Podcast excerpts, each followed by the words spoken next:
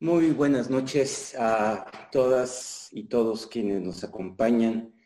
Bienvenidos a un nuevo webinario de IntelliJuris. Hace algunas semanas, el Instituto de Investigaciones Jurídicas de la UNAM, a través de su biblioteca jurídica virtual, publicó el libro El Poder del Poder Judicial del doctor Héctor Fixfierro. Decidimos hacer un paréntesis en nuestro esfuerzo de análisis de las diferentes dimensiones de la pandemia para tomar el tiempo de esta emisión y dedicarlo a conversar sobre este libro. Lo hacemos convencidos de que estamos frente a una obra mayor, un libro que será referente obligado, que expone más de dos décadas de un esfuerzo mayúsculo de investigación, que se nutre del trabajo de muchos académicos nacionales y extranjeros, y que ofrece un mirador privilegiado para seguir interrogando a las instituciones jurídicas, en particular a las instituciones de impartición de justicia. El libro de Héctor, que es una recopilación de ensayos escritos entre 1995 y 2019.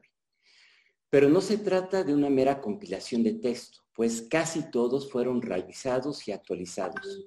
De manera que tenemos en esta obra el estado del conocimiento sobre la reforma y las políticas judiciales en México. Pero el libro es mucho más que esto. Es una compilación casi enciclopédica del trabajo pionero y meticuloso de Héctor Fixfierro. Es una obra que permite muy diversas lecturas.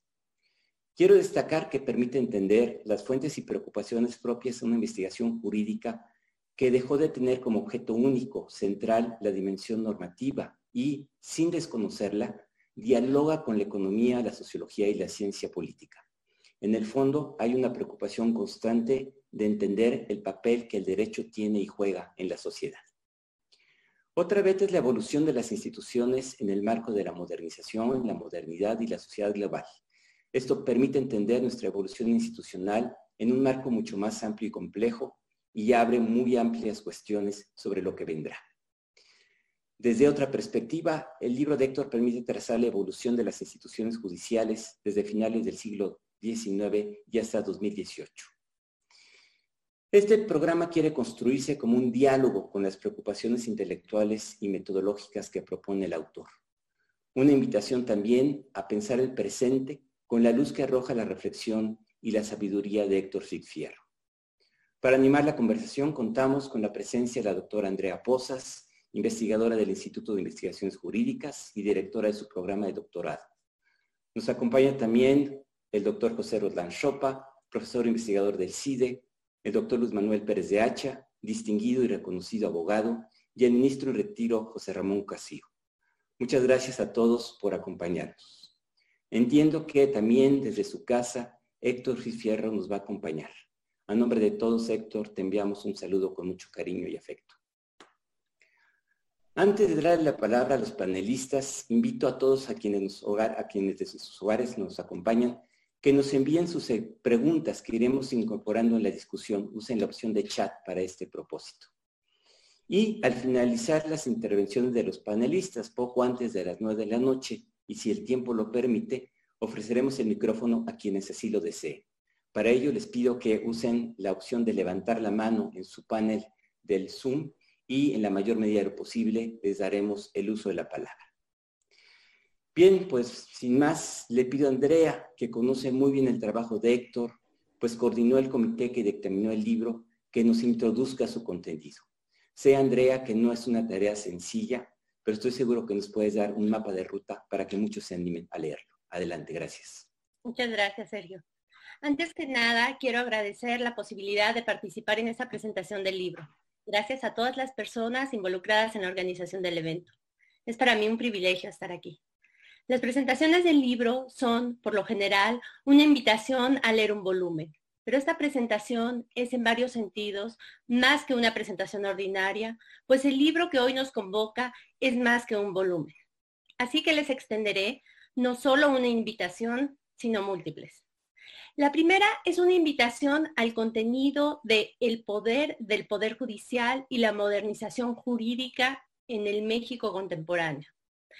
E, en este libro, Héctor Fix Fierro reúne 14 ensayos publicados originalmente entre 1995 y 2019 que ha trabajado, ampliado y actualizado. No tengo la menor duda de que este volumen tendrá un fuerte impacto, pues en el poco tiempo que su versión electrónica lleva disponible en la página del Instituto de Investigaciones Jurídicas, ha reunido ya 1.678 vistas. Los textos, los textos que, eh, que, recopila este volumen nos adentran a las principales temáticas de la investigación sobre el Poder Judicial y la transformación jurídica que México experimentó en las últimas cuatro décadas. Son textos de gran riqueza teórica y empírica, ordenadas, sí, ordenados siguiendo un criterio de eh, digamos, de nivel de abstracción, de los más teóricos a los más concretos. Eh, estos 14 ensayos discuten y analizan múltiples cuestiones, entre las que se encuentran la globalización y su impacto en el ámbito jurídico, nuestra constitución y los factores que favorecen su incesante transformación, las principales instituciones jurídicas de nuestro país y la cultura que las caracteriza, los concursos de selección de nuestras juezas y jueces y la descontrolada proliferación de escuelas de derecho. Pero la riqueza temática del volumen no conlleva falta de unidad. Este es un volumen coherente que tiene una narrativa interna. Es un libro cuyo marco es un periodo histórico que inició en 1982 y que, de acuerdo con el autor, está concluyendo. El volumen captura la transformación jurídica que nuestro país experimentó durante estos años. Condensa sus desafíos, sus aspiraciones, sus logros y también sus fracasos. En 1982, nos dice Héctor Fixfierro, se agotaba el modelo de Estado que había caracterizado a México desde la consolidación del partido hegemónico. Nuestra economía iniciaba un proceso de creciente apertura que impulsaría cambios muy importantes en los ámbitos político-electoral, social y por supuesto jurídico. En este último, la aspiración era la de la modernización jurídica, que edificaría una nueva relación entre el poder político, el derecho y la sociedad en un México inserto en la globalización. Como discutirán los otros panelistas, esta aspiración trajo consigo la transformación de nuestras instituciones jurídicas, que pasaron de la periferia al centro.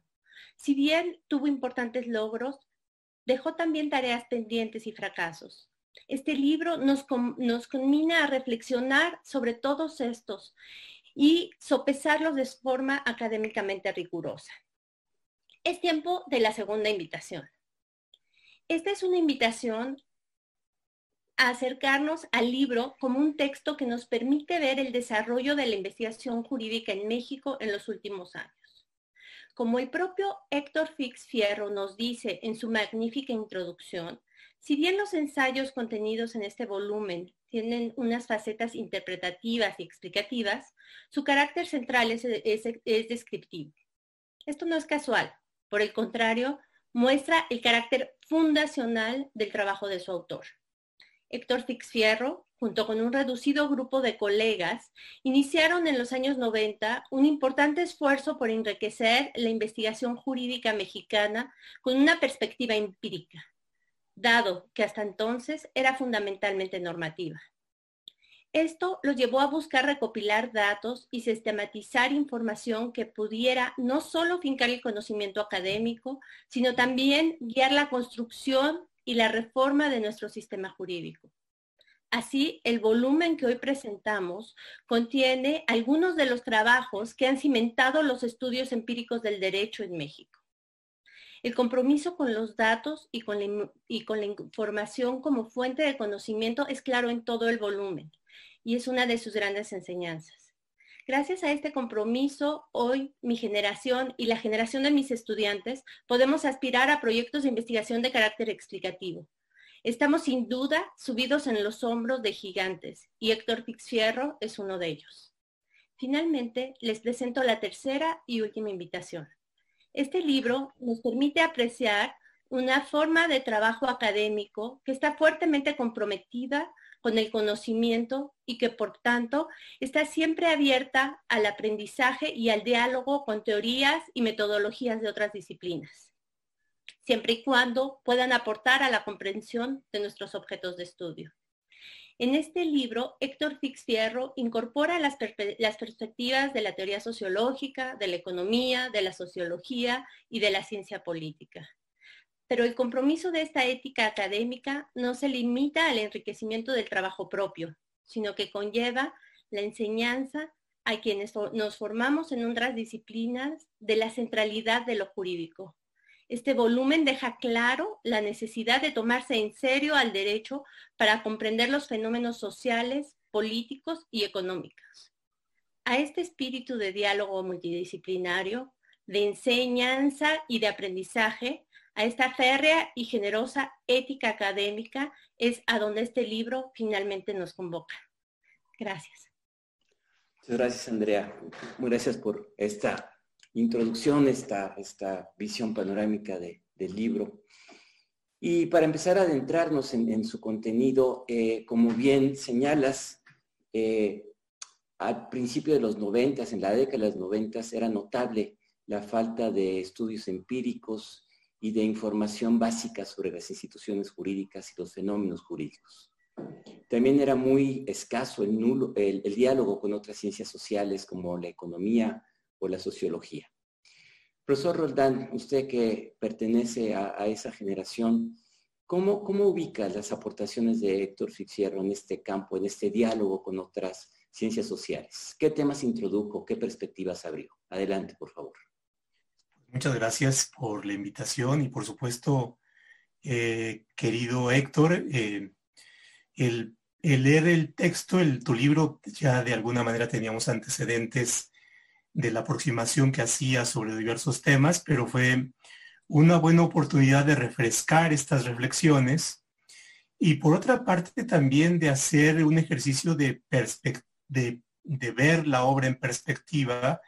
Y por supuesto y aquí recogería una palabra de Andrea en el sentido de subirme o subirnos en tus hombros para poder hacer perspectiva y me parece que en eso de, estableces en, en los primeros capítulos una serie de preguntas que son desafiantes y que por supuesto eh, llevan a tomarte la palabra para ir eh, aproximándonos de otras formas a lo que tenemos o a lo que puede venir. Eh, una primera cuestión tiene que ver con que la obra efectivamente tiene un, una historia en su elaboración, en ese sentido es una obra generacional, y también nos da una muestra de la perspectiva con la cual Héctor se aproxima al derecho y nos hace ver los distintos problemas que tiene una aproximación sociológica y a partir de ese mirador se ubica y por tanto de qué manera desde la sociología y en particular desde la sociología jurídica puede verse al derecho pero también puede verse a la economía. Y eh, la otra eh, cuestión que me parece que es muy relevante y que nos da una terrenalización de las teorías sociológicas es que lo hace a partir de uno de los sociólogos o de los pensadores sociales más relevantes que es Luhmann. Y bueno, yo creo que ahí hay una parte muy, muy interesante y muy desafiante en su perspectiva. Ahora, la siguiente cuestión eh, tiene que ver con un problema que plantea y es eh, cómo es que la sociología como una teoría de la sociedad nos permite tener una aproximación de amplio espectro de tal manera que sea capaz de ubicar eh, los sitios o los lugares de reflexión de la economía eh, y particularmente de un cierto tipo de plantearse a la economía como un problema teórico y que son las distintas teorías económicas y por otra parte también, eh, cuál es el sitio del derecho, no solamente como orden social, sino también como, como objeto de reflexión de la ciencia jurídica y de qué manera hay una relación entre el derecho, la economía, qué diversas aproximaciones hay sobre estos y por supuesto también desde, desde la sociología cómo podemos establecer un puente analítico en estas, eh, en estas disciplinas. Y, generacionalmente creo que eh, nos da una muy buena visión de esto que en algún momento eh, nos topamos desde el derecho y que tenía que ver con la economía, pero eh, particularmente con el análisis económico del derecho, con los problemas que nos planteaba aquellos que desde el derecho em, tenemos esta formación y que no conocíamos economía y teníamos que entender de qué nos estaban hablando los economistas y sobre todo de qué nos estaban hablando cuando desde el análisis económico del derecho nos planteaban cuestiones tales como la eficiencia o como la escasez. Y el mérito de Héctor es que eh, va al punto, es decir, nos dice, bueno, desde el análisis económico del derecho hay ciertos conceptos que son claves y por supuesto en estos conceptos la escasez es relevante porque si los recursos fueran siempre eh, infinitos, pues entonces no tendría sentido eh, reflexionar sobre la eficiencia en tanto que la eficiencia tiene como presupuesto que si hay recursos escasos, entonces tenemos que preguntarnos de qué manera podemos hacer mejor uso de esos recursos escasos. Por tanto, eficiencia no sería un concepto dable si es que no tenemos como precondición eh, la idea de la, escasez.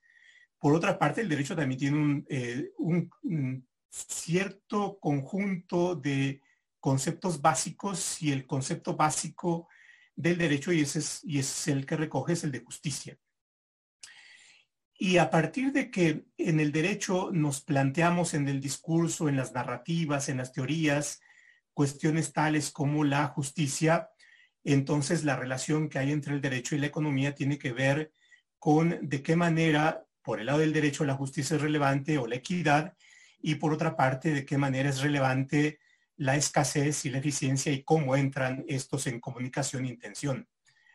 Y, ahí viene una, parte central que me gustaría dejar para otra intervención. Esto es, eh, eh, nos dice eh, Héctor que aquí tenemos un problema desde el derecho, es decir, pareciera ser que los que trabajamos en el derecho tenemos un discurso cerrado, tenemos un discurso que tiende a ser endogámico, que se va autogenerando y por tanto va siendo como eh, autosatisfactorio en su propia explicación. Y por tanto que el derecho va siendo impermeable a aquello que pudiera implicar un aporte de eh, la sociología y que por tanto interiorizamos poco en las decisiones jurídicas eh, los datos o las explicaciones mucho más amplias de la sociedad y, ahí, ahí recogería una pregunta, porque me parece, y yo creo que eso, eh, ubicándome los hombros de, Héctor y viendo hacia el futuro, creo, creo que esto eh, tiende a, relativizarse. Y me parece que inclusive las mismas técnicas de edición jurídica tienden a incorporar ciertos elementos sociológicos a partir de cuestiones tales como los intereses o la finalidad, los mismos estándares de decisión judicial eh, que, usamos, sea de la tradición jurídica alemana o americana, cuando se habla de la proporcionalidad o cuando se habla de la razonabilidad, tendemos a incorporar cada vez más estas cuestiones sobre eh, cómo se puede optimizar eh, determinado elemento en la decisión para poder decidir ciertas disputas entre un valor u otro y por tanto tendemos también a incorporar datos eh, para optimizar ciertas decisiones o bien para cumplir con ciertas finalidades. Y, por supuesto ahí nos plantea por una parte la utilidad de la reflexión de Héctor y por otra parte, por supuesto, el reto que desde el derecho tenemos para poder incorporar ciertos elementos sociológicos o ciertos elementos económicos eh, para ser mucho más eficaz la decisión jurídica o mucho más efectiva el, conseguir los fines sociales que, siempre están presentes en, en un diseño normativo o en una decisión. Entonces yo dejaría aquí la reflexión con la idea de que pudiera también servir como punto de conector para las siguientes intervenciones. Pues muchas gracias por esa oportunidad y Héctor, muchas felicidades por la obra. Gracias, gracias Pepe. Bien, eh, hay hay un par de conceptos que son clave en la obra de, Héctor. Modernidad, modernización. Y eh, yo le quería preguntar a, José Ramón Cosío, eh, ¿cómo, ¿cómo vemos esta combinación? Por un lado, digamos, la modernización del derecho de la que habla Héctor, la modernización del pensamiento también que es una línea que, se ve. Y déjenme decirlo así, la modernización del propio autor, del propio Héctor Fix Fierro, en su evolución eh, a lo largo de estos 25 años de, trabajo. ¿Qué nos podrías decir, José Ramón, al, al respecto? Primero que todo, muy buenas noches a todos ustedes. Un saludo a Héctor y a toda su familia que seguramente nos están viendo en la presentación de este libro. Yo nunca había asistido a, un evento como este, pero es algo muy importante y significativo y sobre todo por estar con todos ustedes. Yo creo que has puesto un tema muy interesante, eh, mi querido Sergio. Yo llegué al instituto en 1985, tú estabas todavía por ahí, Héctor también, ustedes estaban en el muy afamado piso 13, donde se hacían análisis y se hacía inteligencia o se comenzaba a hacer inteligencia y cibernética aplicada al derecho. Yo creo que ahí Héctor aprendió unas muy buenas herramientas a las que ya se refería Andrea. Luego también me parece que cuando estudió teoría y filosofía del derecho con Roland Tamayo adquirió muy buenas y muy potentes herramientas para poder discurrir. Pero creo yo que en ese momento, Héctor, es la impresión que yo tuve, no sabía si iba a ser constitucionalista, procesalista, filósofo del derecho o sociólogo. Como recordamos, fue a Alemania a trabajar con el profesor Sipelius, también hizo una amistad muy importante con el profesor Gessner, a quien conocimos varios precisamente por él, y creo que ahí fue avanzando en sus estudios. Fue a Oñati, fue a Houston con el recordado profesor Zamora, también tuvo la oportunidad, como lo decía Pepe, de aprender mucho y bien del profesor Luman, y después en el periodo en que estuvo de director, pues invitó a, Julia Flores y a algunas otras personas para que llevaran a cabo ese, esa investigación empírica. Pero hay algo muy interesante que también fue un grupo en el que estuvo el propio profesor López Ayón, cuando estuvieron hablando y estuvieron estudiando esas rupturas que se habían dado en distintos momentos de la historia en un seminario que coordinabas tú, querido Sergio, y, y María del Refugio González. Yo creo que ese conjunto de experiencias le dieron a Héctor ese basamento, porque si efectivamente estamos viendo en este libro ensayos que empezaron en 1995 y, y, siendo también sincero en lo que dice Andrea, que hay un cambio, hay ajustes muy importantes, también uno va viendo distintas aproximaciones metodológicas. Héctor hizo un esfuerzo muy importante cuando casi nadie lo hacía en este país para adquirir herramientas de análisis económico hay que, para hacer análisis económico, primero hay que saber microeconomía, si no, no se entiende absolutamente nada y después hay que hacer análisis. Yo creo que ahí Héctor aprendió nuevas herramientas.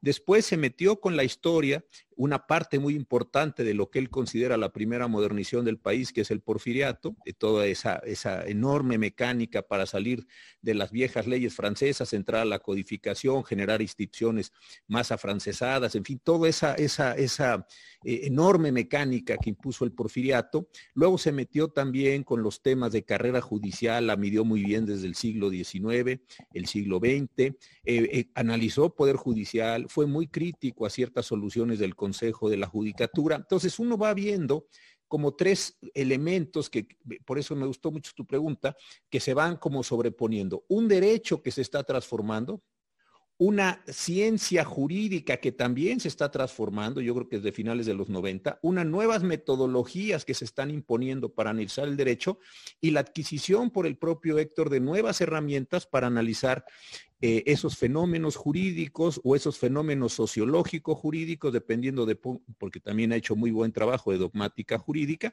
es decir, hay esa combinación. Pero creo que es un proceso que si uno lee el libro eh, eh, con cuidado, sí hay cambios, sí hay variaciones en el objeto, en el método y en el propio sujeto, esto ya está muy hermenéutico, pero en el propio sujeto que hace la interpretación, adquiriendo nuevas herramientas para poder ir eh, saliendo. Entonces, de las lecturas iniciales del profesor Sipelius a las lecturas finales del profesor Luhmann, sí me parece que hay un arco metodológico muy potente en el que Héctor se ha ido transformando y eso me parece que es uno de los elementos más ricos del libro. Quien lo lea, no solo fíjese en, el objeto, el Consejo de la Judicatura o la Suprema Corte o el juicio de amparo, no solo se fije que eso estaba transformándose, que eso también es cierto, fíjese también en el método que está utilizando para analizar distintos, eh, esos, esos elementos, con distintas perspectivas. Yo creo que el libro muestra entonces la modernización del derecho, que sin duda lo fue, y tú y él escribieron varios trabajos sobre la globalización muy importantes después de NAFTA, eh, y Héctor ahí hizo un esfuerzo enorme también para comprender lo que nos sobrevino con NAFTA. Hay un cambio en, los aspectos para comprender la sociología, voy a decirlo así, de NAFTA, pero también hay un cambio, hay un ajuste en el punto de vista metodológico para decir, ah, pero eso no lo, empezamos estudiando a la Cipelius o a la Gessner, pero lo terminamos estudiando a la Luma. Yo creo que todo eso eh, es una parte muy importante del libro y que efectivamente le da a uno eh, herramientas analíticas. Y creo que quien lo vaya a leer debe fijarse en las tres cosas que acabo de decir, porque son distintas y si están sedimentadas, sobre todo por la última revisión, la actualización bibliográfica, y entonces creo que sí es un libro de distintas modernizaciones o distintas modernidades, Sergio. Gracias, José Ramón. Eh, muy interesante esta, esta perspectiva, coincido con ella. Y no solo observa, Héctor, las instituciones, las instituciones formales, el Poder Judicial, los poderes judiciales, también es un agudo observador de la profesión jurídica.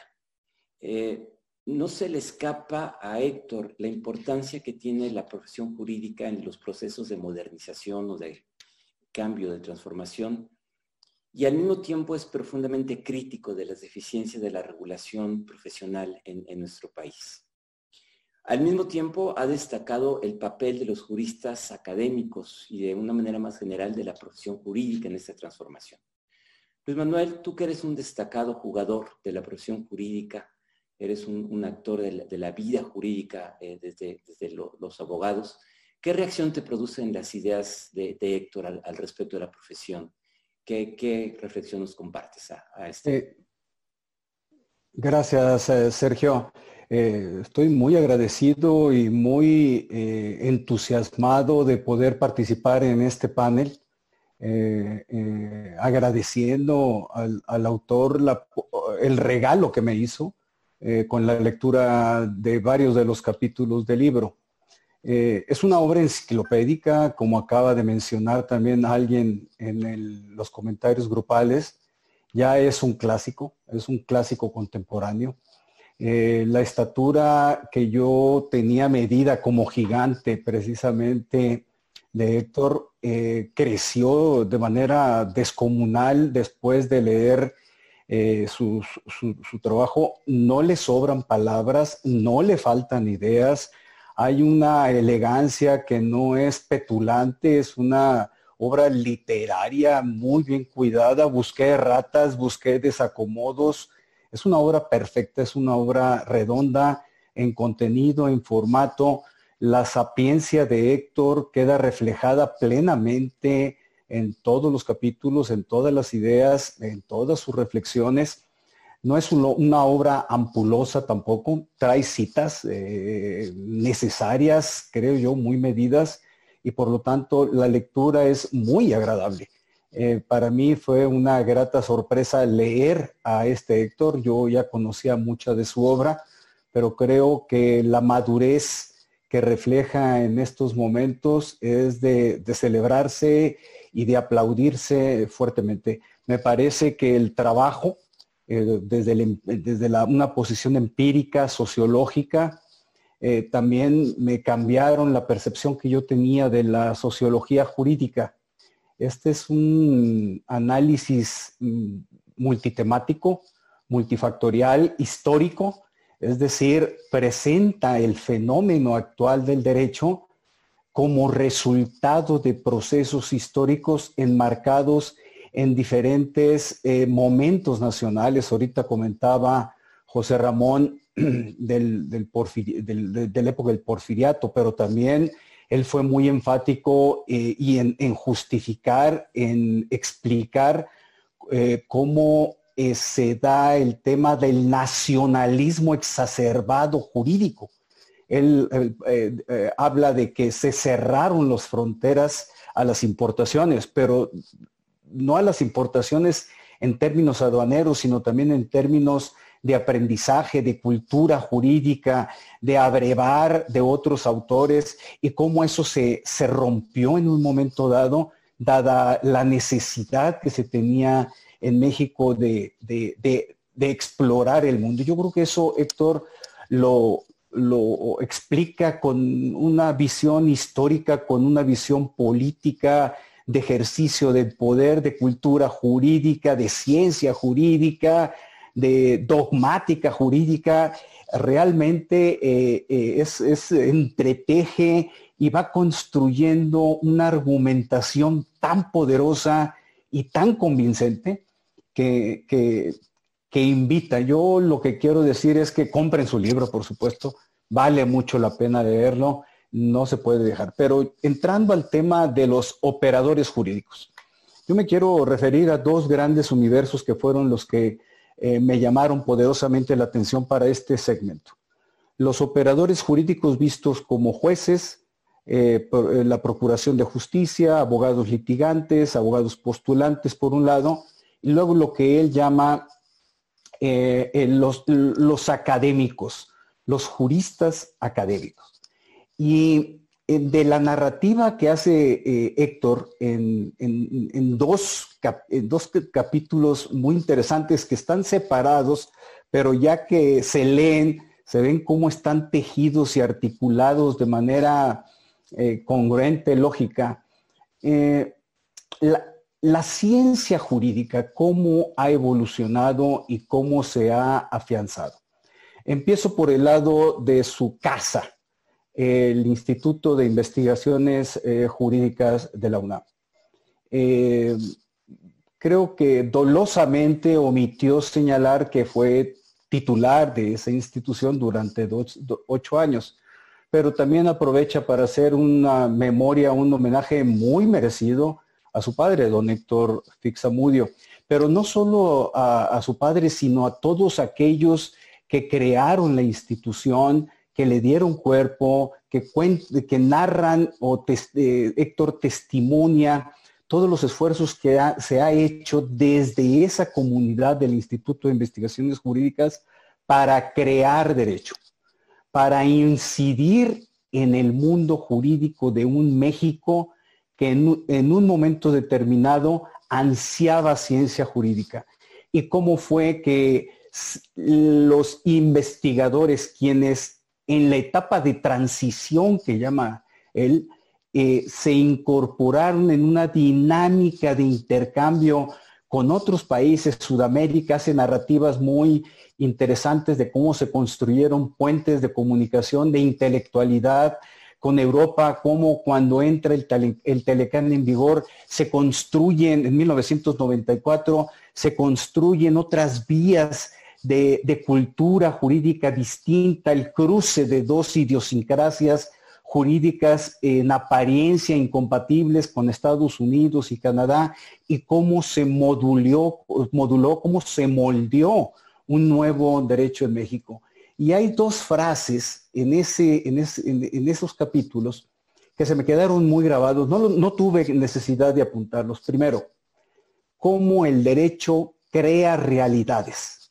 Y esa aproximación desde la sociología jurídica a mí me resultó impactante, porque como abogado practicante, digamos que mi formación y mi malformación está hecha que la materia jurídica está dada y, por lo, y positivista está dada y por lo tanto lo que corresponde al operador jurídico es su aplicación pero desde la perspectiva que explica muy bien nuestro autor, eh, me queda claro ahora que el derecho es creado también desde la ciencia jurídica. Y pone muchos casos, cómo entra en vigor el Telecán y viene una jurídica silenciosa en México que se materializa con diversas leyes, la ley de competencia económica, la ley de transparencia y acceso a la información pública, eh, se, modula y perfeccionan todo lo que corresponde al sistema aduanero, prácticas de reales de comercio internacional y todo eso, si lo vemos con el paso del tiempo, con un Telecán que incluso ha sido sustituido por un TEMEC, vemos a toro pasado y gracias a la narrativa tan puntual y tan entusiasta de, Héctor, eh, eh, esa parte. Y luego la, parte de los operadores jurídicos, impartidores de justicia, procuración de justicia, abogados litigantes. Ahí Héctor hace comentarios eh, desde la estadística, la información que plasma es objetiva, está sustentada, cuál es el número de universidades públicas en México, universidades privadas, cómo en 1994 era una realidad de las universidades y cómo a la vuelta de pocos años, 2017, tenemos otra realidad, otro sistema eh, de enseñanza en México, pero al mismo tiempo cuestiona que los planes de estudio, la pedagogía jurídica y los profesores nos hemos quedado rezagados. Y da elementos, da su visión, aventura opiniones. Es una obra valiente. Eh, incursión en el tema de los colegios de abogados de todo el país, cómo hay un trabajo positivo de interacción entre eh, las barras, eh, sus miembros, la administración pública, la judicatura, cómo se tejen las relaciones, cómo los colegios de abogados hacen propuestas de reformas jurídicas, cómo se convierten en árbitros en las disputas o en, los desencuentros que hay con los clientes, pero también dice que los colegios de abogados todavía tienen, y los abogados por vía de consecuencia tenemos eh, tareas pendientes. Y ahí los cuestionamientos de, de, Héctor son muy valiosos, muy útiles en tanto que son razonables y verdaderos desde mi punto de vista. Por ejemplo, habla de que falta un modelo de colegiación eh, obligatoria, da sus fundamentos, da sus razones y también un formato de certificación de los abogados.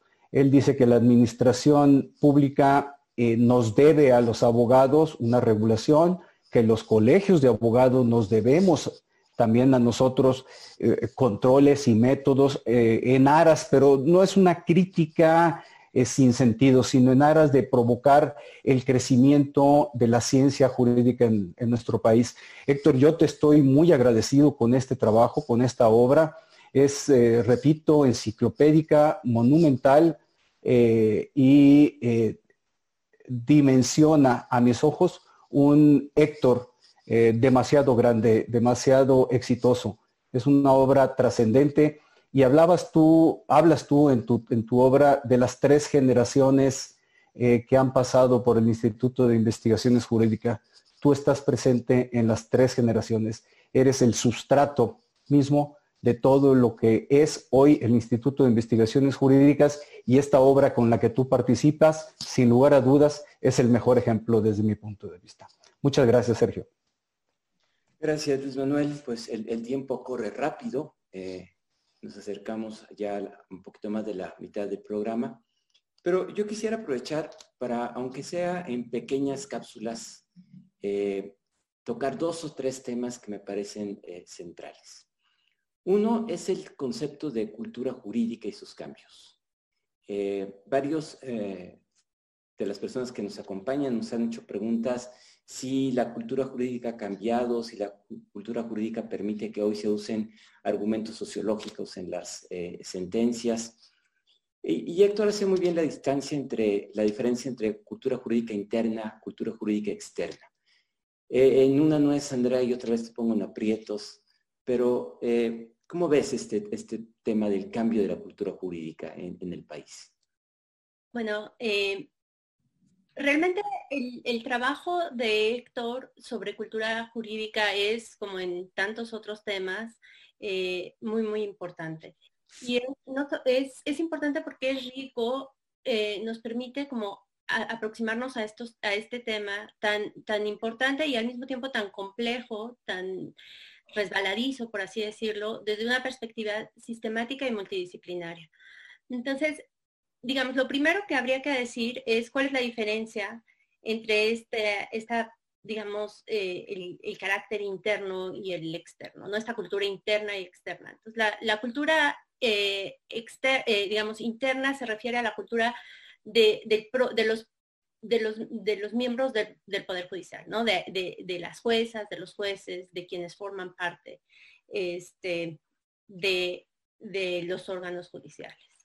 Eh, mientras que la, cultura política externa eh, se refiere a los ciudadanos, a la sociedad en su conjunto, ¿no? Entonces, son dos culturas distintas que evidentemente están relacionadas y una de las cuestiones, digamos, de las preguntas más interesantes es cómo se podían, cómo se pueden relacionar o cómo podemos comprender cómo eh, el impacto que puede tener la cultura interna, la cultura de quienes forman parte del Poder Judicial hacia, digamos, la cultura externa, que es la cultura que nosotros como ciudadanos tenemos, cómo concebimos, ¿no? ¿Y qué es esto de la cultura? Bueno, pues son las, las opiniones, las actitudes, los, los, valores, el modo en el que nos aproximamos al derecho.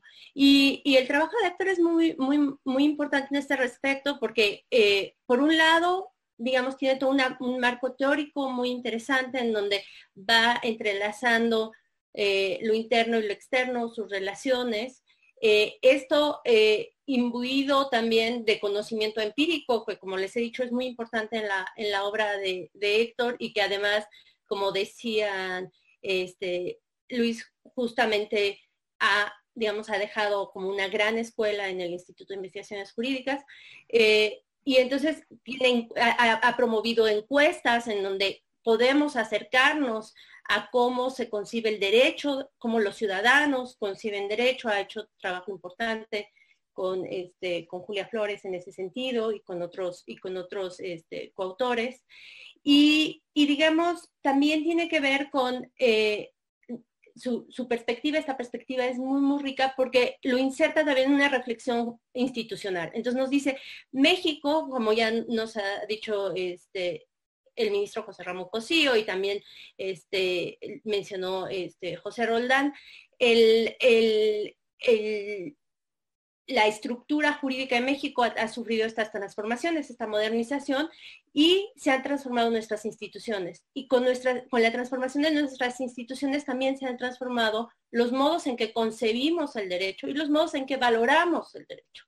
Entonces, eh, y precisamente estamos eh, cerrando un periodo y abriendo un nuevo periodo del que todavía no sabemos bien eh, cómo va a, este, a, digamos, a, prosperar, ¿no? Entonces, lo que, lo que me gusta mucho y que es lo que yo quisiera este, decir respecto a esto es que nos, nos dice una vez más, nos inserta en una discusión multidisciplinaria en donde lo institucional, los datos, lo teórico, lo sociológico, se, vinculan para darnos una perspectiva muy rica de cómo entender la, cultura jurídica y de cuáles son los factores que pueden, este, que pueden incidir en, ella, ¿no? Y bueno, como en todo es, este, Héctor es, nuestro maestro, es, es, el maestro de mi generación y es el maestro de mis estudiantes, entonces es el maestro de, dos generaciones y seguramente muchas por venir.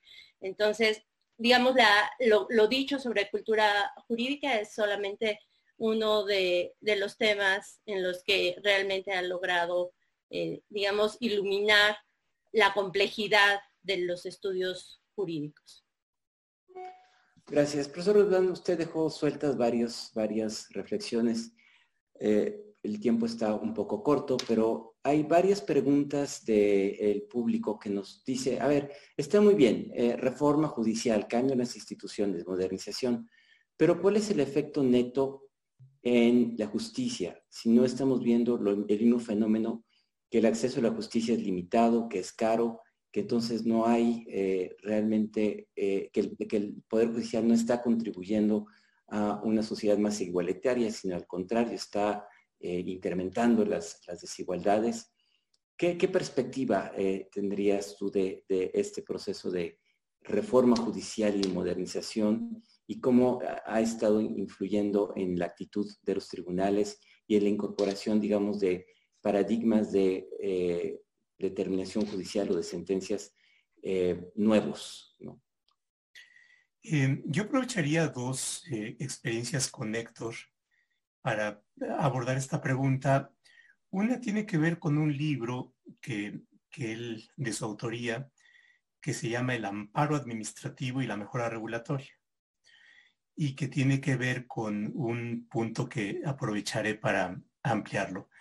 Eh, pero es la relación que hay entre la práctica y la investigación que, que hizo Héctor sobre eh, los distintos tipos de amparos que se presentaban en algún momento en el Poder Judicial y su relación con esto que para muchos podría resultar novedoso, que es la mejora regulatoria.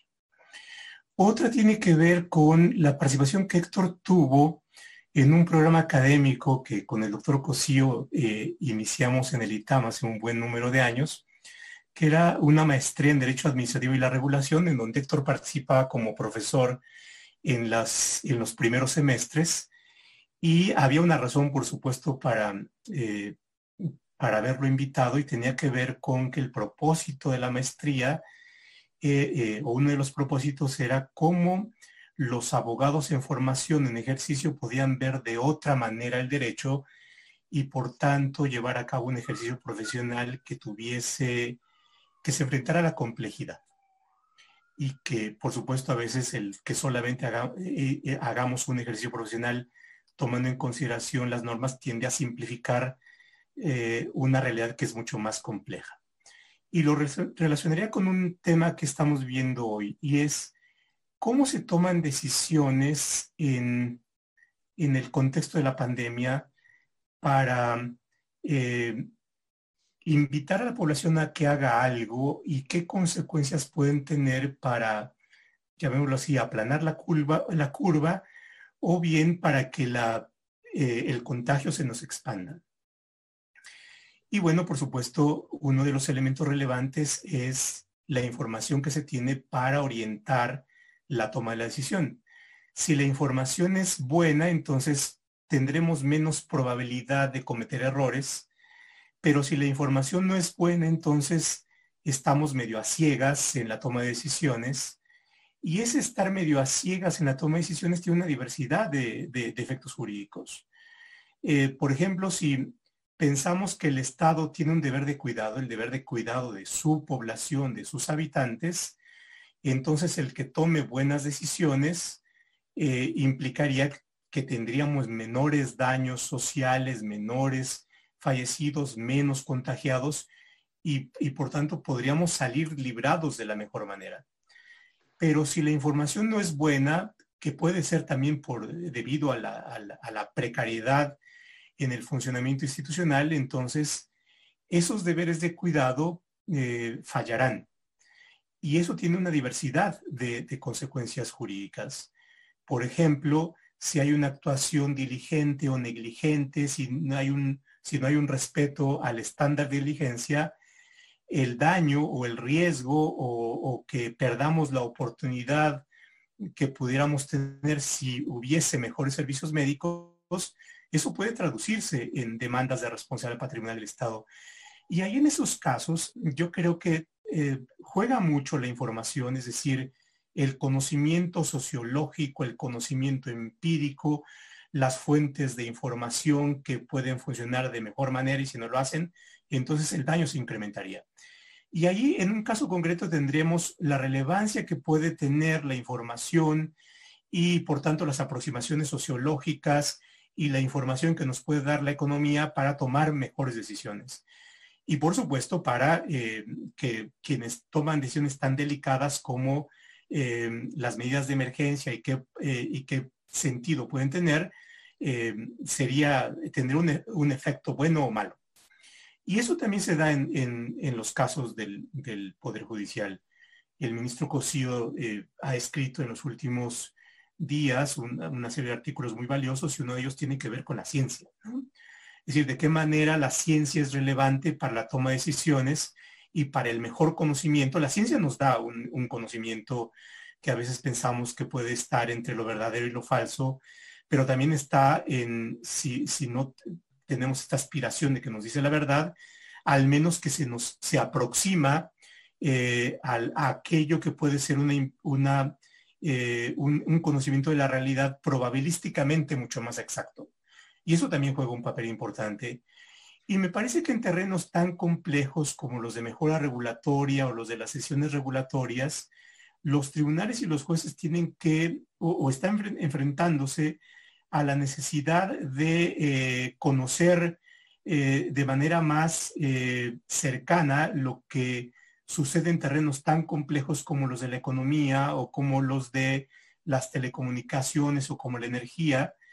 Y por otra parte también tiene que incorporar ese conocimiento en cuestiones tales como la valoración de las pruebas, ¿no? Es decir, si se lleva a cabo o no una práctica que puede ser una práctica de colusión, cómo se acredita que hay una práctica colusiva. Y ahí la economía, la estadística nos acerca a un conocimiento probabilístico de eso. Y yo creo que eh, es, y, aquí estoy, tengo en mente varias de las preguntas que están dándose en el chat y la pregunta de Sergio, es la relevancia que puede tener el conocimiento sociológico, empírico, científico en la toma de decisiones, porque eso nos permitirá acercarnos más a que el derecho tenga una función mucho más relevante en la solución de problemas, ¿no? Eh, en la solución de problemas sociales. Y, me quedaría ahí. Gracias, eh, Pepe. Rápidamente, porque es, un tema central. uno de los eh, capítulos se llama El amparo judicial y la imposible tarea del Poder Judicial. Trata el problema del llamado amparo judicial, problema que viene desde el siglo XIX, pero que aún hoy es tema de debate, de controversia, de disputa. Eh, Héctor sostiene que sigue existiendo una visible desarticulación entre la justicia federal y la local. ¿Qué destacaría de, este tema, del tema del amparo, eh, que es uno, me parece, de los capítulos más llamativos del libro, porque con herramientas distintas al análisis dogmático, enfrenta a una institución judicial tan técnica como es el, amparo. Bueno, sí, efectivamente es una discusión que tenemos desde el siglo XIX y tuvimos en el constituyente de XVII y efectivamente no la hemos resuelto y creo que estamos muy lejos de resolverla. Cuando hicimos el libro blanco en la Suprema Corte y otra vez el profesor Lopsayón y el profesor Fix Amudio y Fix Fierro nos ayudaron en ese, en ese enorme trabajo, nos dábamos cuenta eh, que estábamos en una disyuntiva no solo porque el Poder Judicial no podía conocer el número tan grande de casos que se estaban presentando, o lo podía conocer, pero a un ritmo de crecimiento enorme de jueces y de magistrados y de una gran cantidad de, problemas que se presentaban. Pero simultáneamente los abogados de las entidades federativas no se sentían suficientemente confiados de sus poderes judiciales locales como para que emitiéramos o pudiéramos eh, suprimir ese, ese amparo judicial. Y alrededor de eso me parece que ha estado moviéndose esta discusión.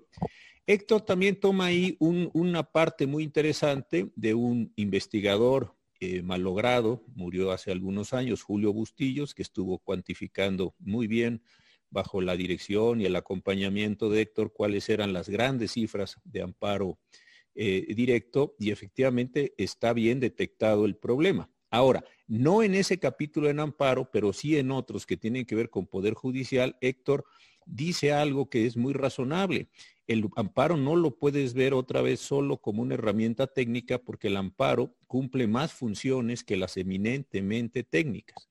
Creo que en un momento como el que estamos viviendo, de transformación política, social y seguramente después de COVID religiosa, valorativa, axiológica, de una gran cantidad de elementos, sí parece un poco precipitado querer cerrar el amparo.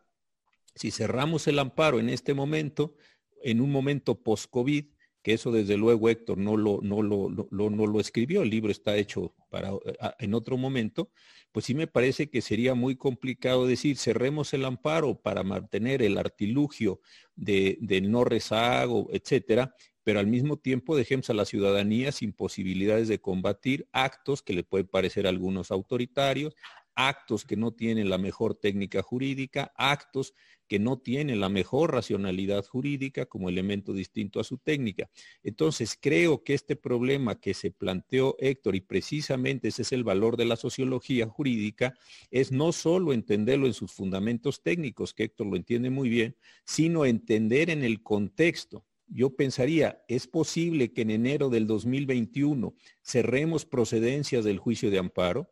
Es posible que a cuento de lograr la vieja ilusión de Rabasa y su imposible tarea y toda esta cuestión, cerremos las posibilidades de impugnación o tendremos que esperar a un mejor momento cuando esté más hecho, más consolidado un tejido social y un tejido institucional que ya de por sí venía lastimado por la corrupción anterior, por el desorden presente y seguramente por todos los elementos sociales. Creo que ahí la actualización sociológica en el análisis del fenómeno es extraordinariamente relevante. E insisto, no porque Rabasa nos dijo o porque otras personas nos dijeron a lo largo de la historia que no era buena idea que todas las decisiones de todos los tribunales de todo el país subieran al Poder Judicial de la Federación, no sé si esa es la mejor idea en este momento, insisto, por las condiciones ahí sí sociológico-jurídicas de la población mexicana que vamos a quedar. Entonces creo que aquí otra vez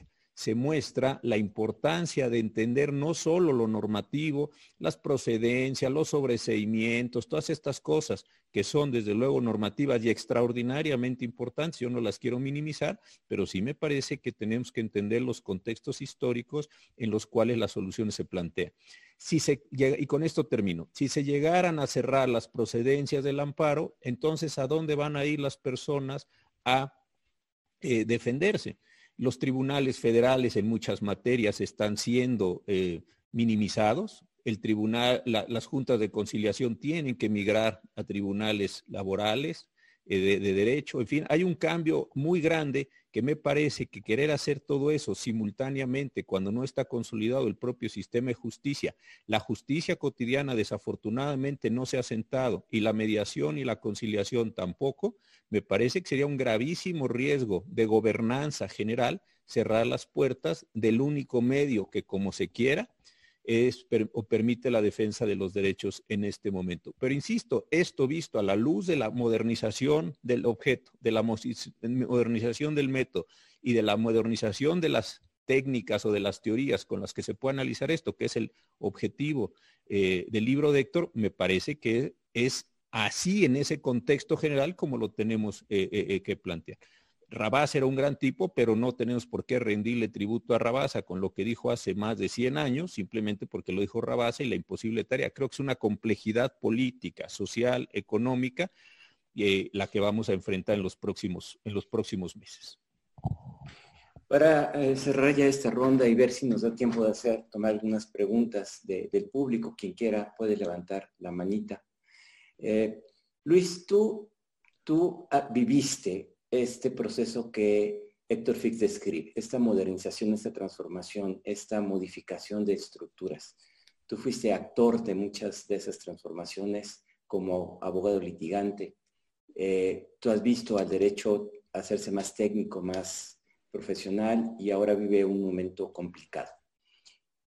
Desde esta perspectiva práctica que tú tienes, eh, ¿Qué te dice el libro de Héctor? Es decir, e, esa reflexión académica puesta en contacto con tu experiencia práctica, ¿qué, enseñanza te deja? ¿Qué nos puedes decir al respecto? Cuando leí el capítulo respectivo mm, del libro de Héctor sobre eh, la relación de la educación, la enseñanza del derecho, la pedagogía, los planes de estudio, eh, me sentí plenamente identificado. Eh, yo empecé mis estudios del derecho en 1978 y, Héctor hace un muestreo estadístico muy interesante que en sí mismo eh, denota eh, cuál ha sido la evolución del concepto de la enseñanza en México. Por ejemplo, en 1979 nos narra Héctor había en México 58 mil estudiantes de derecho en, 87 eh, instituciones, predominantemente públicas. Y el porcentaje era 72% hombres, 28% mujeres. El último reporte que nos enseña Héctor es el de 2017. 331 mil estudiantes, me refiero a licenciatura solamente, 50% hombres, 50% mujeres.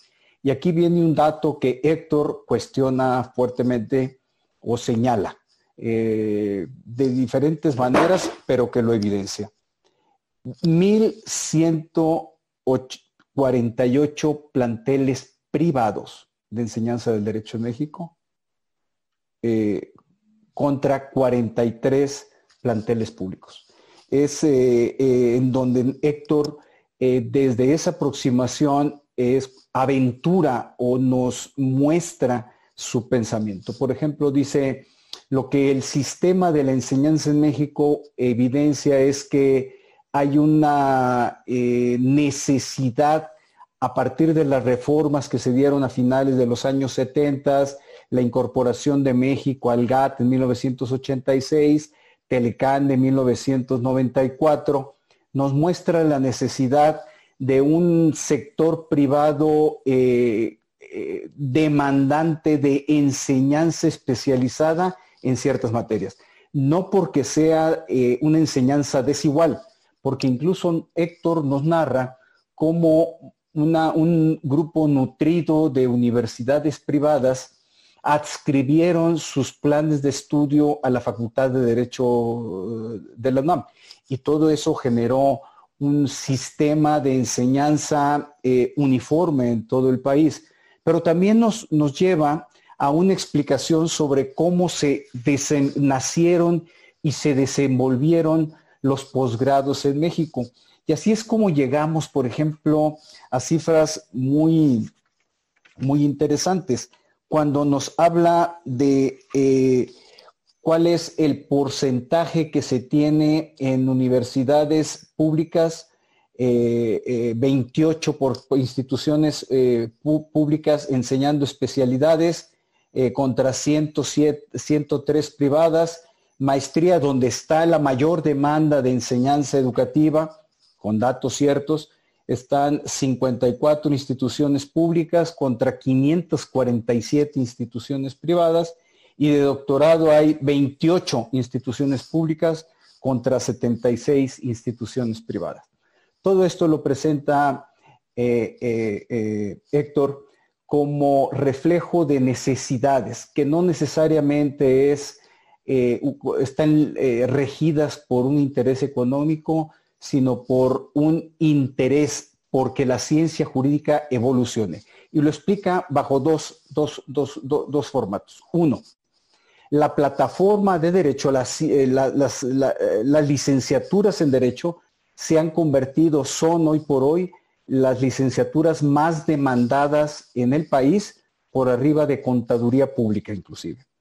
Y la otra, se trata de una plataforma muy versátil que permite el ejercicio profesional no necesariamente ligado al derecho. Yo creo que en eso sí podemos dar testimonio.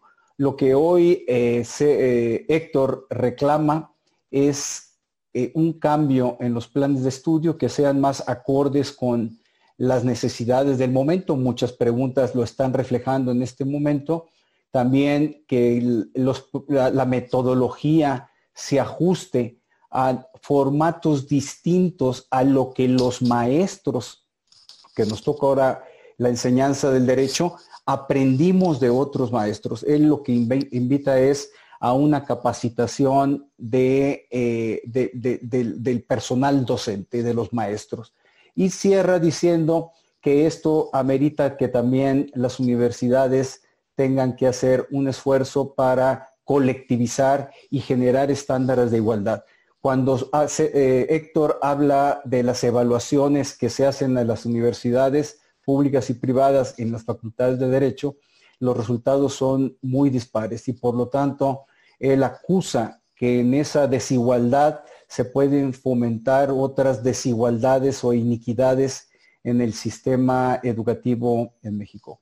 Eh, en la exposición anterior me faltó eh, señalar cuál era la otra frase que, eh, Héctor, eh, con la que Héctor me eh, impactó. Cuando habla de la construcción del derecho, cómo el derecho hace realidades, lo que él sintetiza con otra frase es la legitimación de los órganos del Estado se construye a partir de una legalidad producida por los órganos del Estado, ciertamente, pero nutrida por la ciencia jurídica. Yo creo que el Instituto de Investigaciones Jurídicas y todas las entidades de investigación en México son grandes productores, pero hoy también los colegios de abogados están construyendo derecho y el litigio de interés público, también llamado estratégico, está haciendo aportaciones significativas. Todo esto permea el trabajo de, Héctor eh, Fixier, sin lugar a dudas, Sergio. Gracias. Eh, ya son las nueve y cinco, pero aún si veo que hay consenso en el público, eh, podríamos tomar algunas preguntas de, público. Tengo eh, al menos dos. Felipe Alberto Vélez Pérez, si nuestro director de Interiores. Felipe, te escuchamos. Tienes que encender tu micrófono y solo... Hola, ¿qué tal? Muy buenas tardes. ¿Me escuchan? Sí, adelante, por favor. Ah, mire, soy su superior maestro Felipe Vélez, soy del CONACIT. Eh, nosotros, este, bajo la línea de investigación que tenemos es pues es los delitos informáticos. Eh, sobre todo mi línea de investigación es el ofertamiento probatorio a través de medios digitales y la prueba digital y su ofertamiento probatorio. Son cambios de paradigma, pero que al final pues obviamente su servidor se apoya en lo que todos ustedes, todos, literal, todos y cada uno de ustedes han aportado. Este, desde el maestro Roldán Chopa, que lo sigo ahí por el CIDE, el maestro Ramón Cosío, allá en el colegio, eh, en el, Colegio México, pues estamos, estamos muy, muy estando tras de ustedes y pues es la primera vez que tengo la oportunidad de hablar con todos ustedes. Y pues acá estamos haciendo y abriendo camino. Entonces, desde su punto de vista, ¿cuáles serían las nuevas aristas eh, que tendríamos que, que, buscar? Eh, cuál sería la metodología que podríamos abonar en, estas, en estos quehaceres. Aparte, yo soy litigante, soy hacer jurídico privado de víctimas. estoy en el mecanismo de protección de, de defensores de derechos humanos y es difícil, y es difícil cuando una amenaza nos llega vía Twitter a un periodista, a un defensor de derechos humanos y no se diga hacer la secuela procesal ante un ministerio público, ¿no? Entonces, eh, desde su punto de vista, ¿cómo podríamos abonar esta obra magnífica de 717 páginas que ya casi llevo el 10% en, tan solo en lo que ustedes hablaron? Este, me gustaría saber cómo podríamos abonar a, una nueva metodología técnico-jurídica en estos nuevos saberes que, obviamente la pandemia nos, nos dio un catalizador para saber que esta es la vía y que no vamos a regresar al mundo que estábamos antes. Gracias, Felipe. Tengo enseguida a Diego Romero y después a César Astudillo.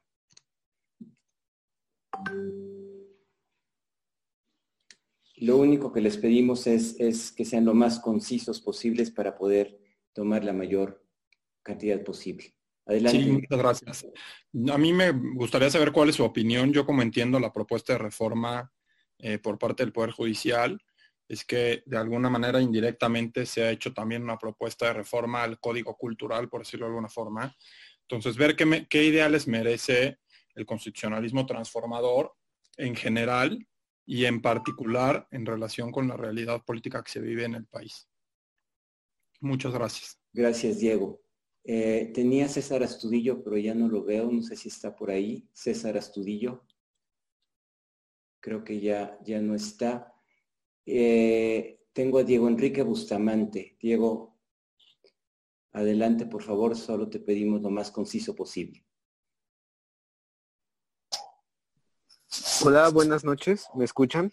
Sí, adelante. Eh, bueno, mi pregunta es relativa a lo que comentaba el doctor Cosío Díaz acerca del recurso de amparo. Mi pregunta es si en un futuro él considera que es posible, si bien no cerrarlo, introducir nuevos mecanismos de control de constitucionalidad para así aligerar lo que conlleva el juicio de amparo y fortalecer eh, el sistema de justicia constitucional en México que en mi opinión eh, falta todavía consolidarlo y apenas estamos avisorando unos primeros pasos para ello. Bien, gracias. Dos más, Gabriel Hernández Rodríguez. Adelante, Gabriel. Hola, ¿qué tal? Buenas noches. Les agradecemos mucho su tiempo y su experiencia. La pregunta que yo tengo es la siguiente, es muy sencilla. Eh, ¿Ustedes consideran que existe una verdadera sincronía entre la modernización teórica del derecho y lo que está sucediendo en nuestra vida práctica. Muchas gracias. Gracias, Gabriel. Eh, Imer Flores nos acompaña también. Imer, bienvenido. Adelante, por favor. Muchísimas gracias. De entrada, muchas felicitaciones a todos y por supuesto a Héctor por este nuevo libro. Eh, me parece que es un gran homenaje de alguna forma para darle seguimiento a los ejes temáticos que Héctor ha de alguna forma eh, abierto. Me encanta mucho que, a Luis le haya parecido muy interesante toda esta parte de la profesión y, eh, y, la educación jurídica, pero sobre todo también me gustaría enfatizar mucho la importancia del, cambio y como Héctor siempre lo ha entendido como un proceso no nada más de cambio institucional, sino también de cambio cultural. En ese sentido, eh, me parece como, muy relevante eh, si pudieran, eh, digamos, quizás tratar de pensar en alguna de las aportaciones en ese sentido, pero yo ubico muy bien los trabajos de Héctor en los que ha hecho como ese recuento de lo que diferentes personas han tratado de, tratar de incidir tanto en reforma institucional como, como, cultural. Muchas gracias. Una última, Arturo Piñeiro.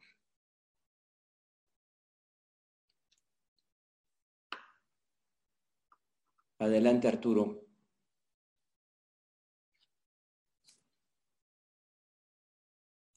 Arturo Piñeiro. Bueno, no. gracias, buenas noches. Adelante, sí. Nada más una pregunta para el ministro Cosío referente al amparo, casación y como el fortalecimiento del acceso a la justicia dentro de los tribunales locales, sin necesidad de llegar a los tribunales federales. ¿Cómo podríamos mejorarlo en ese sentido? para evitar llegar a tanto, digamos. Muchas gracias. Muchas gracias. Hay, muchas personas más, pero el tiempo nos apremia un poquito. Eh, disculpen si no les damos la palabra. Vamos, vamos tratando de responder. Eh, hay una pregunta muy técnica de cuestiones informáticas. Luis Manuel, ¿por qué no, no eh, respondes esa pregunta? No, es una gran pregunta la que se está elaborando en ese mecanismo, sobre todo ahora que el esfuerzo lo estamos haciendo en teletrabajo, dinámicas distintas. Eh, ya venía eh, un esfuerzo eh, muy importante, interesante, de cómo crear documentos con firmas electrónicas, la FIEL, todo el trabajo que ha realizado el SAT. Y a mí me da la impresión que precisamente en función de lo que se ha realizado por el SAT, ahora así como estamos obligándonos a hacer este tipo de sesiones y de encuentros, eh, es el momento preciso para obligarnos también a cambiar la percepción que tenemos en la construcción de la prueba, en las comunicaciones, en medios electrónicos. Eh, me, quedo con el trabajo realizado por el SAT porque ha sido efectivo. Eh, en la medida que tiene sus asegúnes, como se dice coloquialmente, pero en la medida que todas las comunicaciones se tienen que construir entre la autoridad fiscal y los contribuyentes a través del buzón tributario, que es un medio electrónico, incluyendo la posibilidad o la necesidad de exhibir documentos probatorios.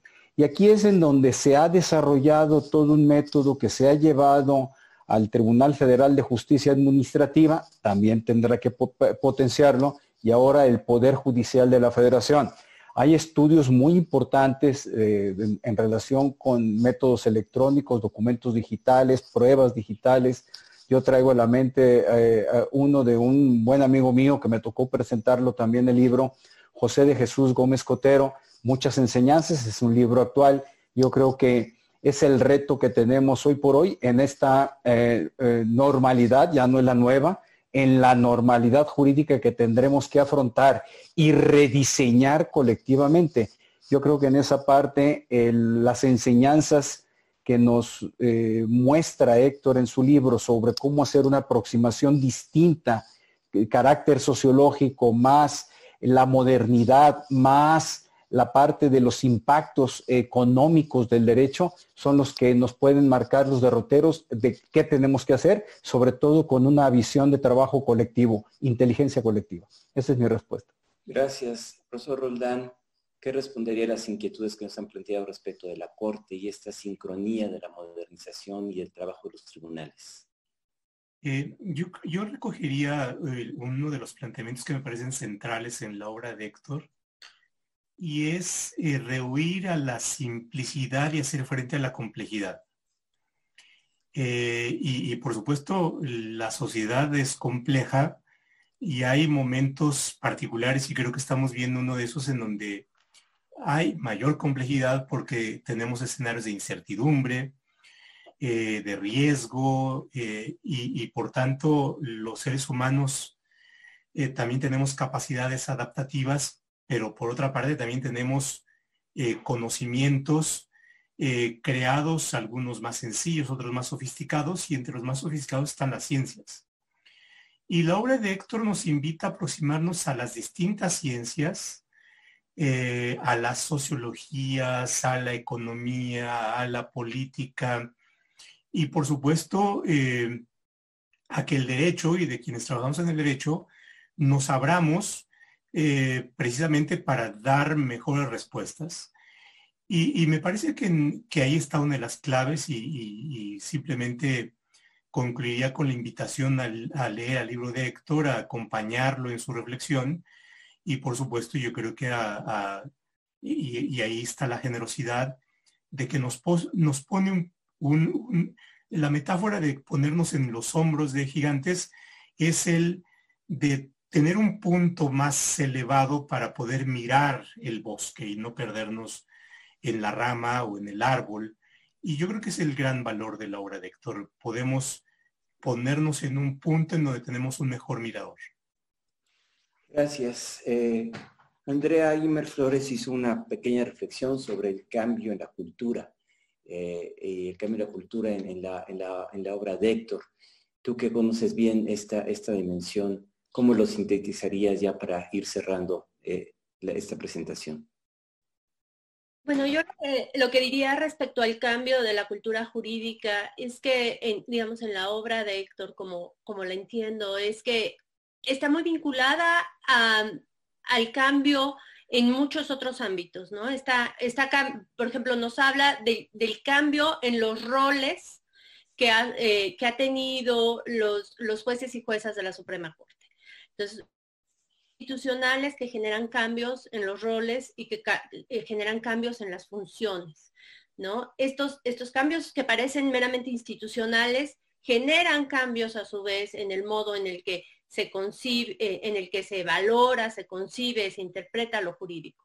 ¿no? Entonces, eh, él tiene toda una reflexión muy interesante este, sobre toda la literatura respecto a, por ejemplo, cómo se, se, ubican a los distintos eh, ministros de la Corte, si hay un, grupo que es más formal o si se puede hablar de un grupo más garantista. Entonces, pero lo que es muy interesante es que se da este análisis dentro, digamos, vinculado a lo institucional, vinculado a lo social, ¿no? Y con datos, con datos de encuestas, como decía, vinculado también a lo histórico que es también, que nos habla, digamos, de toda la, evolución jurídica e histórica de, nuestro país y cómo esto estuvo a su vez vinculado con cambios económicos y con cambios políticos. Entonces, otra vez es una visión como, como una, una, un tratar de, entender el cambio, el cambio jurídico, el cambio, digamos, de la cultura jurídica desde una perspectiva muy, muy rica, ¿no?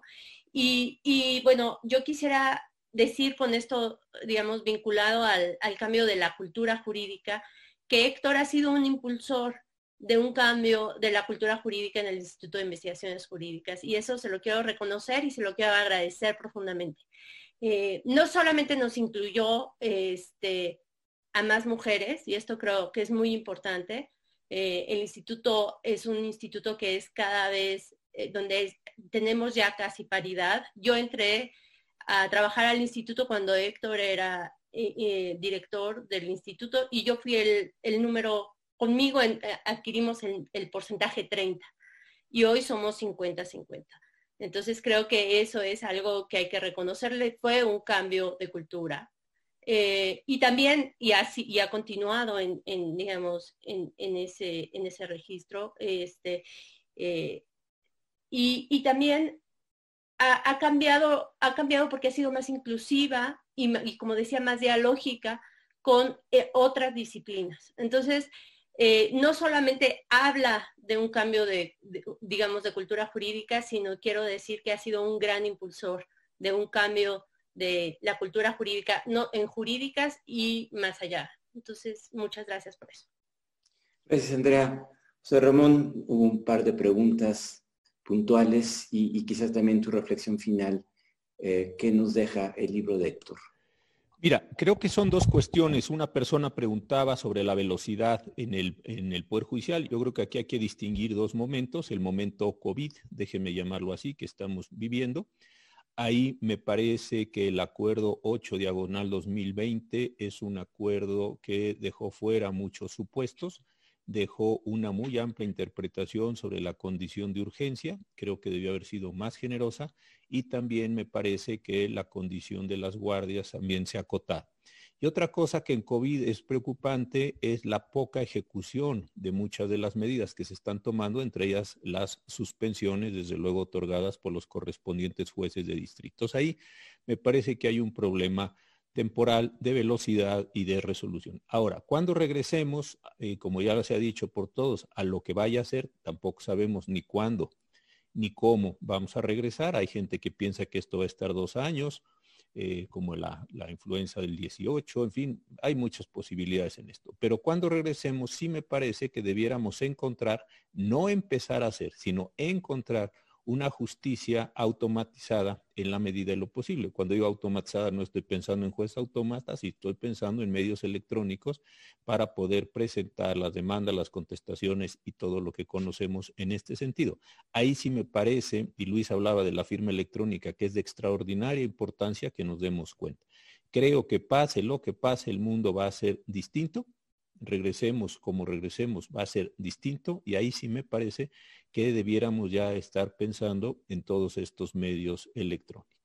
Entonces ahí me parece de verdad que debiéramos reflexionar esto. Yo comencé esta charla diciendo que cuando conocí a Héctor estaban tú, él y algunos otros queridos amigos, Guillermo Aguilar Álvarez, en fin, en el piso 13 y estaban haciendo desde entonces informática jurídica. Creo que es el momento, con todas las evoluciones que hay, hay, la estandarización de los programas, etcétera, para entrar ya de lleno a estos elementos y no seguir pensando que con taladros, agujas y cáñamos vamos a seguir armando los expedientes. Creo que es un asunto central.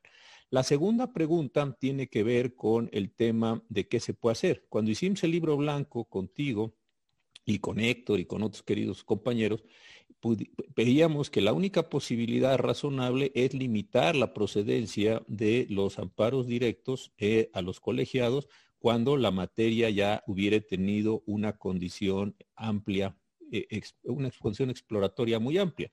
Parece bastante absurdo promover amparos para preguntarle a los colegiados o a la Corte si las costas judiciales previstas en los correspondientes códigos de procedimiento son constitucionales o no. De eso me parece existe una larguísima, larguísima jurisprudencia desde la quinta época al menos. Entonces no tiene mucho sentido quitarle el tiempo a los tribunales para preguntar ahí esas cuestiones. Creo que eso se podría eh, solucionar. Me preocupa si la solución van a ser los, los, eh, los plenos de regionales, porque ellos pueden involucrar a varias entidades federativas y al hacerlo pueden tener un problema central de disparidad de criterios entre las distintas entidades federativas. Pero más allá de eso, sí creo que hay algunos mecanismos para poderlo hacer. Y otra cosa que también salió del libro blanco, y yo son de los temas que más me han preocupado en los últimos años, es la enorme disminución que tuvo en sus posibilidades la acción mexicana impartidores de justicia y en esto también Héctor trabajó mucho y ha hecho trabajo sobre esto y pensamiento sobre esto. ¿Por qué razón? Porque se perdió la oportunidad de estandarizar a todos los jueces del país en, grados importantes y poco a poco ir rompiendo esta maldición que existe también desde Rabás y lo han repetido todos los autores de la confianza en los presidentes o en los magistrados de los tribunales locales y ese círculo vicioso al que yo me refiero. Entonces creo que ahí hay un elemento eh, también donde se puede limitar el amparo directo para que no todo siga subiendo. Pero ahora, termino con lo que nos convocó, que es eh, el, homenaje al, libro de Héctor y a Héctor. Creo que aquí lo interesante está en, eh, en, la apreciación de la sociología jurídica. Efectivamente, y lo han dicho todos de distintas maneras, con distintos énfasis, lo muy interesante de este libro y del trabajo que ha acumulado Héctor en tantos años que lleva eh, haciendo esta sociología jurídica es la reflexión en torno no a la normatividad, ese ejercicio que por lo demás es muy importante, no es despreciable, no es trivial, no son formalidades jurídicas y no son tonterías. Nomás pensemos lo que la historia de la humanidad a lo largo de todas sus épocas le ha dedicado a la formalización del derecho y su importancia. Lo importante es la comprensión de los fenómenos que están alrededor, tanto en un sentido crítico para decir, pero ¿por qué vivimos en un mundo tan absurdo como en un mundo que pueda potenciar las formalizaciones jurídicas? Creo que este es el verdadero valor del libro. Yo hasta donde leo, Héctor en ningún momento, y no, no lo conozco muy bien de hace muchos años, no ha dicho qué tontería es el derecho, qué formalizaciones, qué pérdidas de tiempo, sino comprendamos las razones de esas formalizaciones, arreglemos lo que no esté bien, mejoremos lo que puede ser mejorable, quitemos lo que tengamos que quitar, pero comprendamos la función histórica, social, política, económica del derecho. Y ese me parece que es una lección extraordinaria que tiene este libro insisto, leyéndolo transversalmente, viendo los cambios de objeto, los cambios de método, los cambios de autores que sirven para fundamentar los métodos, y yo creo que esto es, desde mi punto de vista, lo que eh, le da a este libro una enorme entidad, y sí me parece que tiene un mensaje extraordinariamente potente para los próximos años, en donde, insisto, la historia de la humanidad frente a nuestros ojos va a cambiar radicalmente. Y creo que esas herramientas de comprensión, de técnica jurídica, de racionalización de los conflictos, etcétera, puede ser extraordinariamente importante y ahí hay lecciones que podemos aprender de este magnífico libro. Gracias, José Ramón. Pues eh, se nos acabó el tiempo, estamos ya casi sobre las nueve y media. Yo eh, concluiría con un par de ideas, nada más. Eh, todos sabemos que estamos viviendo tiempos complejos, difíciles, Muchos piensan, yo con ellos, que es un, momento de quiebre histórico, que estamos viviendo el fin de un ciclo y el inicio del otro. Y creo que no es por casualidad que el libro de Héctor llega en este momento. Eh, es un libro que hace un balance, explica, y yo creo que esa es gran parte de la pretensión de la ciencia, es explicar. y Héctor lo hace eh, con una enorme sencillez, pero con una enorme contundencia. Cuando uno lee el conjunto, uno, acaba con una visión mucho más comprensiva y nos permite reflexionar el futuro también, eh, no desde una sociología acrítica y eh, sin valores, sino al contrario, porque creo que una de las cosas que subyace, quizás no se ha hecho suficiente en la obra de Héctor, es una profunda convicción por el Estado de Derecho, por la democracia, por los derechos humanos, eh, por el valor de la legalidad y por la importancia que esto tiene en, el funcionamiento de, la sociedad. Eh, creo que esas son preocupaciones que atraviesan el libro de Héctor y que nos dejan una profunda reflexión.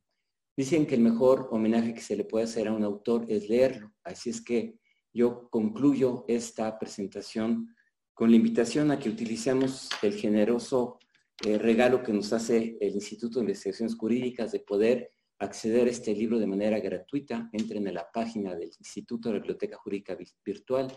Ahí lo pueden leer en partes, a pedazos, o lo pueden bajar completo. Que lo lean, que lo utilicen, que aprendan de él y que todos reflexionemos con él sobre lo que viene, que va a ser un enorme desafío. Muchas gracias, muchas gracias a Héctor Fixfierro por este libro, muchas gracias a los panelistas y muchas gracias a todos los eh, que nos acompañaron esta noche. Los invitamos el próximo jueves, 8 de la noche, para seguir con el tema del derecho y la pandemia. Muchas gracias, buenas noches.